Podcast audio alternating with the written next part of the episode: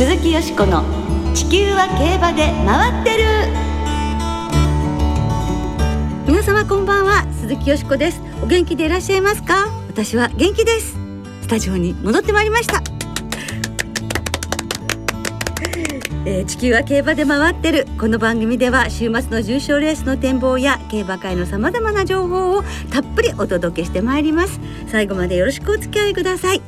今日ご一緒してくださるのは米田元木アナウンサーです。こんばんは。よろしくお願いします。よろしくお願いいたします。お帰りなさいませ。もうただいまでございますやっぱりスタジオですよね、ね、はい。もうリスナーの皆さんからもねちょっとスタジオでっていうのもいただいた時に、はい、胸がもういっぱいになりました。もうよしこさんの笑顔が直接見たいわけですよね。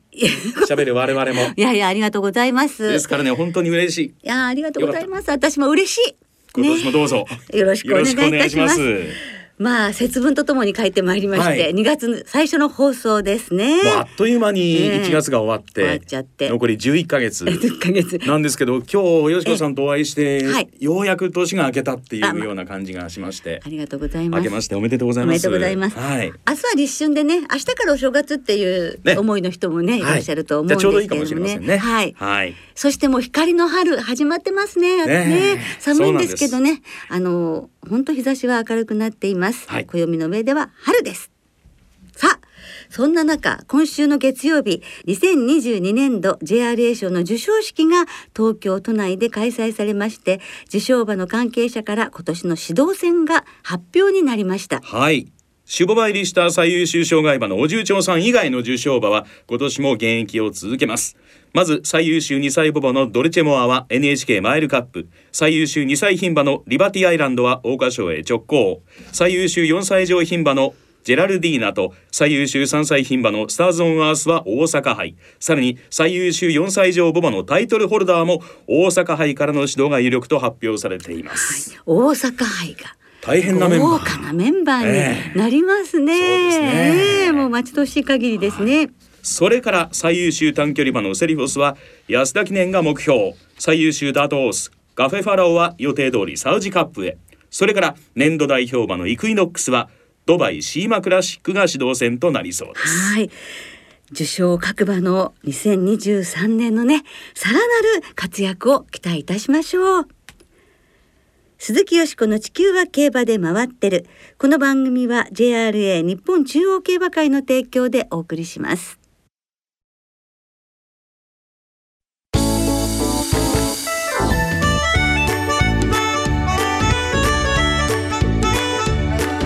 鈴木よしこの「地球は競馬で回ってる」福永雄一騎手引退まで残り1ヶ月。27年間の活躍を振り返る。はい。ということで今週はいよいよ。騎手引退まで1ヶ月を切った、はい。福永雄一騎手のこれまで27年間の活躍を振り返ってまいります。ここまで JRA 通算勝利数2630勝で日本ダービー3勝を含め重賞勝利数は160勝現役トップジョッキーではありますが2月をもって引退調教師へと転身します。はい。あの転身っていうのがね、えー、ちょっと急な感じだったじゃないですか、はい、でもその調教師試験受けるって言ってた年も100勝上げたっていうことすごいですよね。えー、ですよね。ですからなんだろうやはりこれだけのジョッキーになられてインタビュー寂しいんですけれども、はい、それ以上に福永雄一さんがどんなふうに馬を育てるのかっていう私たちもその楽しみがありますよね。非常にあのコメントが理論的で分かりやすいので、はいえーえ。ーインタビューなんかはやりやすいんじゃないかななんて思ってますけどね。うん、ジョッキーとしてもねあのもちろん米田さんも私もそのインタビューする機会はいろいろありましたけれども、はい、どういう印象ですか福永騎手？まあ後ほどダービーの話も出ると思うんですが、えー、ダービーを勝った後が本当に男らしくなったなと、凛々しくなったなっていう感じがあって、えー、やっぱり自信をつけると人がさらに一段上に上がるというか、えー、良くなるんですねやっぱりね。はいそうですよね。まあ本当おいおいじゃあそれをね、ええ、はい追いかけていってみましょう。わけでございますが、はい、それでは福永雄一騎手のこれまでの活躍を振り返っていきましょう。1996年天才福永雄一の息子競馬学校花の12期生として注目を集め北橋修二厩舎からデビュー。初日に史上2人目の2連勝を飾りこの年は最終的に53勝。JRA 賞最多勝利新人賞を獲得。さあよし子さんはデビュー当初の福永騎手をどのようにご覧になっていましたか、はい、やはり福永陽一騎手という天才ジョッキーの息子さんがデビューということで大変なもうあの取り上げられ方だったんですよね、はい、それでまあどんな風にデビューされるかと思いましたらデビュー戦を勝利して、ね、次のレースも勝ってという衝撃的なデビューでしたよね、はい、ですけども福永陽一さんという方がもうその競馬界のスターでいらっしゃったということと、その花の15期生って言われる馬事公園のね騎手家庭の岡部幸夫さん柴田正人さん伊藤正則さんなどなどと福永陽一さんが同期だったっていうことで、はい、この同期の皆さん、はい、それから野平裕二さんそれからもういろんな方が陽一がデビューする陽一がデビューするっていう感じで見守ってらしたっていう印象があります。ね。それからデビュー2年目にはキングヘイローで当時の東京スポーツ杯3歳ステークスに勝ち JRA の重賞初勝利翌年そのキングヘイローで日本ダービーに初めて騎乗し2番人気で14着だったんですね。はいこれは大変なプレッシャーだったと思いますよ、はい、勝てば史上最年少のダービージョッキー誕生ということですし、はい、毎日取材があってその中でやっぱり答えていくうちにどんどんご自身もねこう苦しくなっていくっていうか、はい、平常心を失ってた部分があるとおっしゃってましたけど、はい、やっぱ世界的良血馬に乗りますしね。えー、えーそれでもうパドック見た時にあのジョッキーが成立してパドックに登場するじゃないですか。その時にもう雄一さんがなんか顔面蒼白っていうかもう表情を失ってる、真っ白っていう感じだったのでいやかなり緊張されてるなっていう感じはしましたね。そして本馬場入場、はい、そしてスタートしたら逃げるという。えーもうこっちまでなんかわ大どうでした？か米田さん。いやいや 本当に逃げたのは驚きました。ね。見てたんですけど、みんなが多分日本中のファンが同じ気持ちで、はいはい、大丈夫か？行っちゃったぞって。ねえ。そういう感じしましたね。はい、後になってやっぱりあの経験があったからあのそれを克服しようとして頑張ったっていうっていうかその糧にしたっていうところも素晴らしいことですよね。はい、ですからその後の活躍が素晴らしいんですが、えー、1999年プリモディーネでの桜花賞 G1 初勝利。この年暮れには朝日杯3歳ステークスをエイシンプレストンで勝利しそのコンビでその後香港マイルクイーンエリザベス2世カップ連覇など海外でも活躍、はい、それから2005年にはシーザリオで日米オークス優勝。着々とトップジョッキーへの道を歩んでいくんですが福永騎手は現状に満足することなくさらなる技術の向上に努めたんですね。そうですね。大きな転機となったのがその藤原秀明厩舎の調教に参加するようになったことじゃないかって本当に思いますよね、はい、でご自身がお話しされていた感じで言うと所属していた北橋厩舎お世話になっていた瀬戸口厩舎が解散した30歳過ぎ今後どうしようかという時に藤原秀明厩舎の技術に触れたいというふうに思った、はい、あの厩舎は馬術経験が豊富で自分に一番足りない要素を持っている人たちが集まっていた。藤原調教師の弟の和夫さんが北橋厩舎で助手をやってらしたということがあったので、はい、そういう縁もあって、まあ、調教に参加するようになったということなんですが。はい、でもそういうふうにご自分に何が足りないかってあの本当に北橋厩舎解散ってなってからだんだんやはりこう騎乗勝利数も減ってったりっていう、えー、その2005年にせっかく100勝になるんだけどもその後解散になって、えー、なかなかま思うように勝てなくなっちゃったっていうところがあったからの決断でしたけれども自分に何が足りないかっていうことをちゃんと冷静に見極めてそのそこからまたその課題に立ち向かっていって克服するっていう、はい、そこがやはり彼のすごい強いところじゃないかと思いますね。はい。その後なんですけれども2008年 JRA 史上23人目の通算1000勝を達成。2011年には JRA 賞最高勝率騎手を受賞しますそして2012年夏にはアメリカ遠征を行いました。はい。それまでもね、竹高騎手の誘いを受けてフランスドービルの方に、はい、あの遠征したり、それからもちろんシーザリオでアメリカの、はい、ね、オークスも勝ったわけですけど、えー、このやはりアメリカに2ヶ月ちょっとだと思うんですけれど、2ヶ月ぐらい？だと思うんですけど、はい、それでもやはり腰を据えて乗ったということは後のやはり帰国されてからのやはりちょっとまた成長されたなっていう感じがあったんじゃないでしょうかね。えー、そしてこの頃2012年と言いますとね本当に大きな出来事があって、はい、それもかなり彼に大きな影響を与えたと思うんですが、はい、独身時代が結構長くてね結婚されたのは37歳だったんですけれども、あの30あ36歳で結婚されたんですが20代の頃にあの結婚しないんですかっていうふうに伺ったら自分は結婚に向いてないし興味もあんまりないっておっしゃってたんですけどこの2012年にあの運命的な巡り合いがあったんですよドバイで。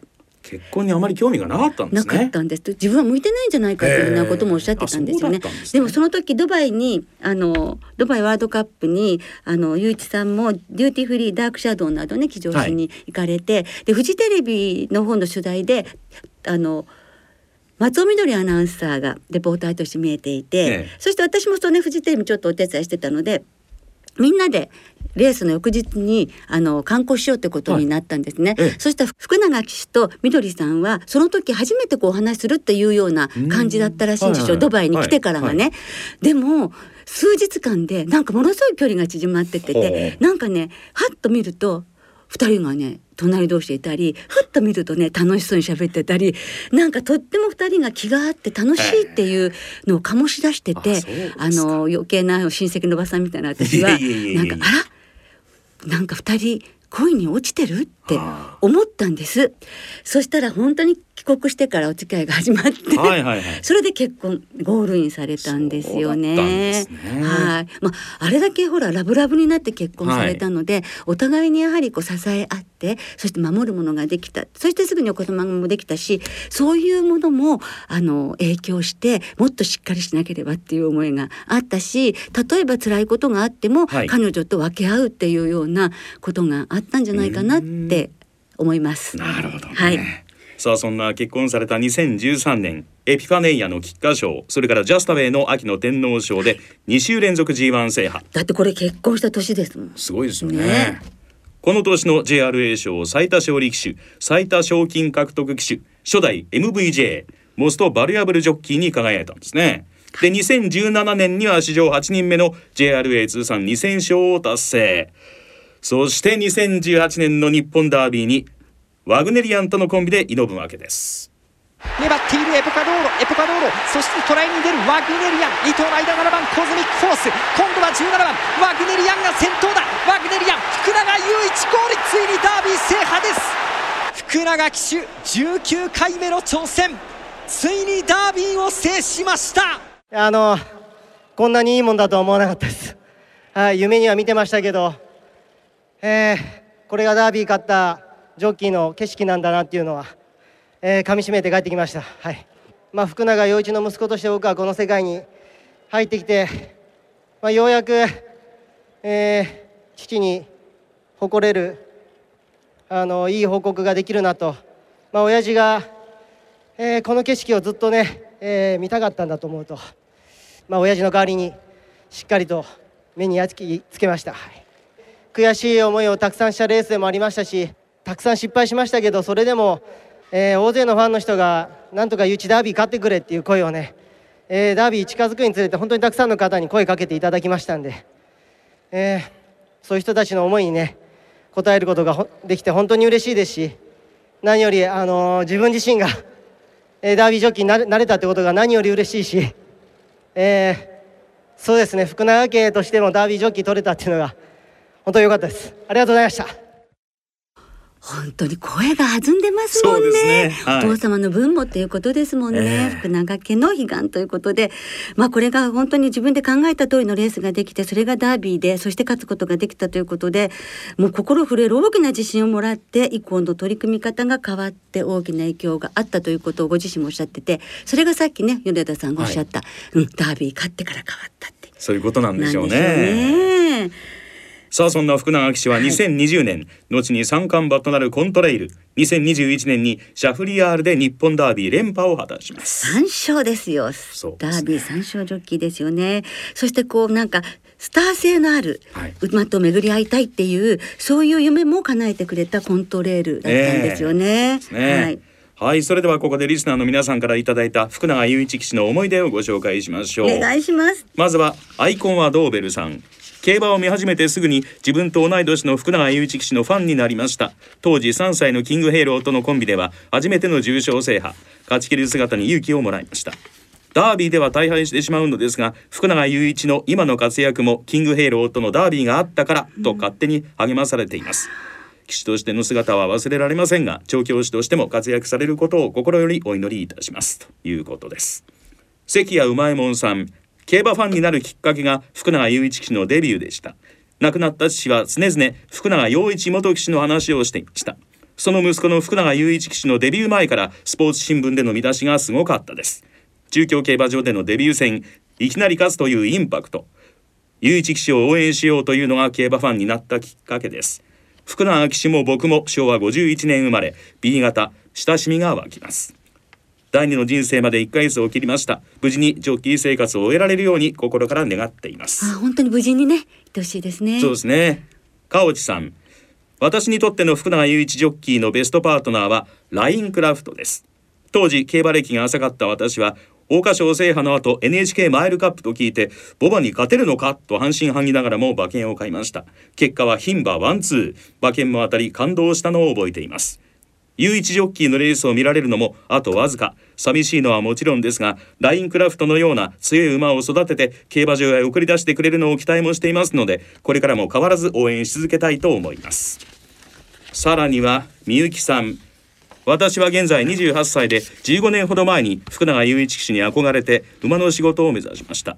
当時は中学生横断幕を出すファンでした。かっこいい存在の騎手からいつか一緒に仕事をしたい憧れの存在の騎手になりました。毎週競馬場で応援に行くとファン対応が素晴らしくて見ず知らずの私にも対応してくれました。応援しているうちに人柄も素晴らしいと改めて気づき騎手の仕事や活躍にも知ることができやがて憧れの存在になりました。落ち込んだ時辛い時くじけそうな時雄一騎手の笑顔を見るたびに勇気を元気を諦めない気持ちをいただきました。本当に辛かった時笑顔を見て頑張れて夢を与えてくれた雄一騎手は私にとってかけがえのない命の恩人で人生を変えてくれた人です。ねえ。馬の仕事を目指しましたが私は落馬事故により諦めざるを得ませんでした。競馬を嫌いになりそうになりましたがそこでも救ってくれたのは雄一騎手の笑顔そして活躍です。だから感謝を伝えたいです。本当にありがとう。今までもこれからも応援しています人としても素晴らしいということをこういうメールからもね、ええあの感じることができますね。本当にたくさんいただいてたんですが、はい一部で申し訳ございません、はい、申し訳ありませんでした。ということで福永騎手の27年間の活躍を大急ぎで振り返ってまいりましたが決して平坦ではなかったと思います改めて素晴らしいジョッキー人生を過ごされてきたんではないかと思いますそうですね。そしてそのジョッキーにはまだまだやりがいがあるんだけどそれよりもやってみたいことができたというのが調教師、そうなんですということですからね、はい。これからのご活躍もぜひ期待したいと思います。はい。今後はおそらく2月25日のサウジアラビアでのレースが福永騎手現役最後の式場になると思われます。今のところダート 1200m のリアドダートスプリントにリメイクで参戦の予定です。はい。えー明日の4日小倉競馬場で騎乗されるのですが最終レース終了後にセレモニー、はい。まあ、小倉競馬場での、まあ、お別れというかね、えー旅立ちのセレモニーがあります、そしてリニューアルした京都競馬場で乗れないことが心残りと話されていたんですが引退後3月30日の思想会で騎乗予定という、まあ、滝豊騎手からお声がかかりましたということらしいですね。はいまあ、引退まで残り1ヶ月に迫りました。福永雄一騎手の活躍をまあねあのー駆け足でしたけれども、はい。振り返りました。そして皆さんねたくさんのメールどうもありがとうございました。来週の特集は昨年いっぱいでラジオ日経を退職された佐藤泉アナウンサーをゲストとしてお迎えしてお送りいたします。番組では佐藤泉アナウンサーの思い出の実況質問などを募集します。番組サイトのメール送信フォームから木曜日までにお送りください。リスナーの皆さんの佐藤泉アナウンサーへのメールどしどしお寄せください。お待ちしております。鈴木よしこの地球は競馬で回ってる。ここからは週末に行われる重賞を展望していきましょう。いやいやちょっと待ってください。はい。先週予想したええ。ネイシーステークスなんとなんとよしこさん三連服千七十円。四点で的中されました。人気どころでしたけど。いやーよかったですね。当てることが大事でございます。なんかめったに予想しない三三連服で当たったことが嬉しかったです。ねお見事でございます、ねということで3週連続での的中を目指して頑張っていただきたいと思います、はい今週は日曜日に東京で東京新聞杯中京で木更木賞が行われます。まずは東京で行われる芝 1600m の G3 東京新聞杯の展望です、はい。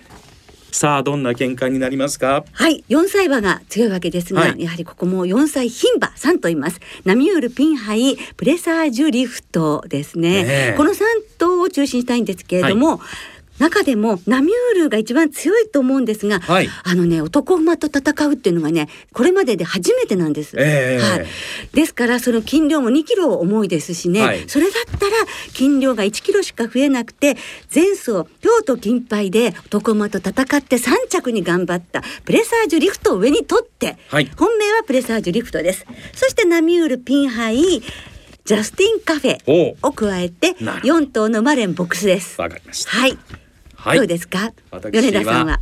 プレサージュリフト。あら一緒。同じでございます、えやはり左回りの 1600m は合うのかなと、まあ、ええ。クイーンカップ勝ってますし、はい。前走の京都金杯は早め先頭でなんとか粘って3着ということで、まあいいメンバーの中粘って3着と大きいと思うんそうで、今回のメンバーだったら通用するんじゃないかなと思って本命でございます。二人でにっこりしたいですね。そうですね。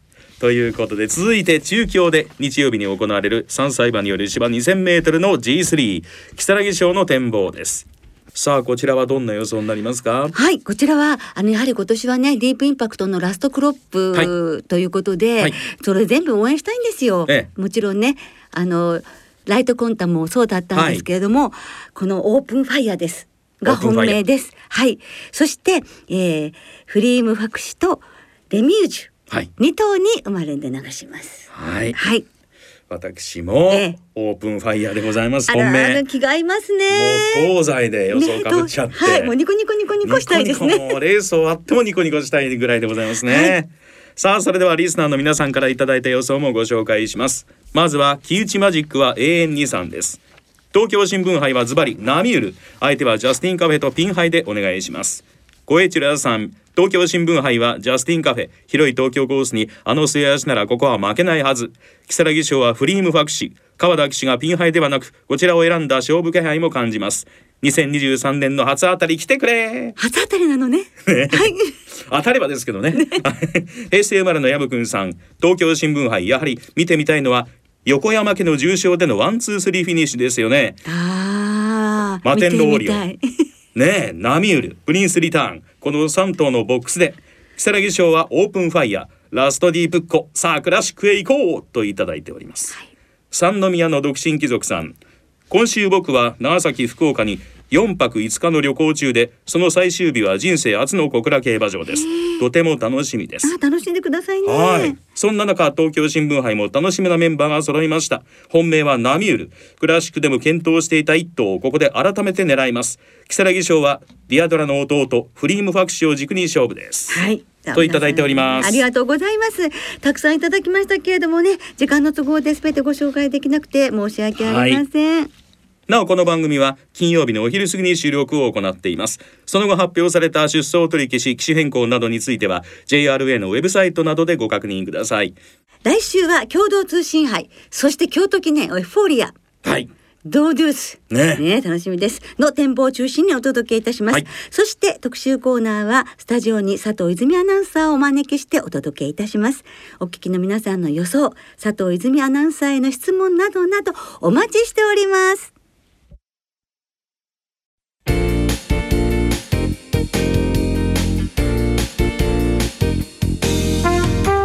そろそろお別れの時間となりました。今週末の JRA は東京小倉開催最終週を迎える中京3つの競馬場でレースが行われます。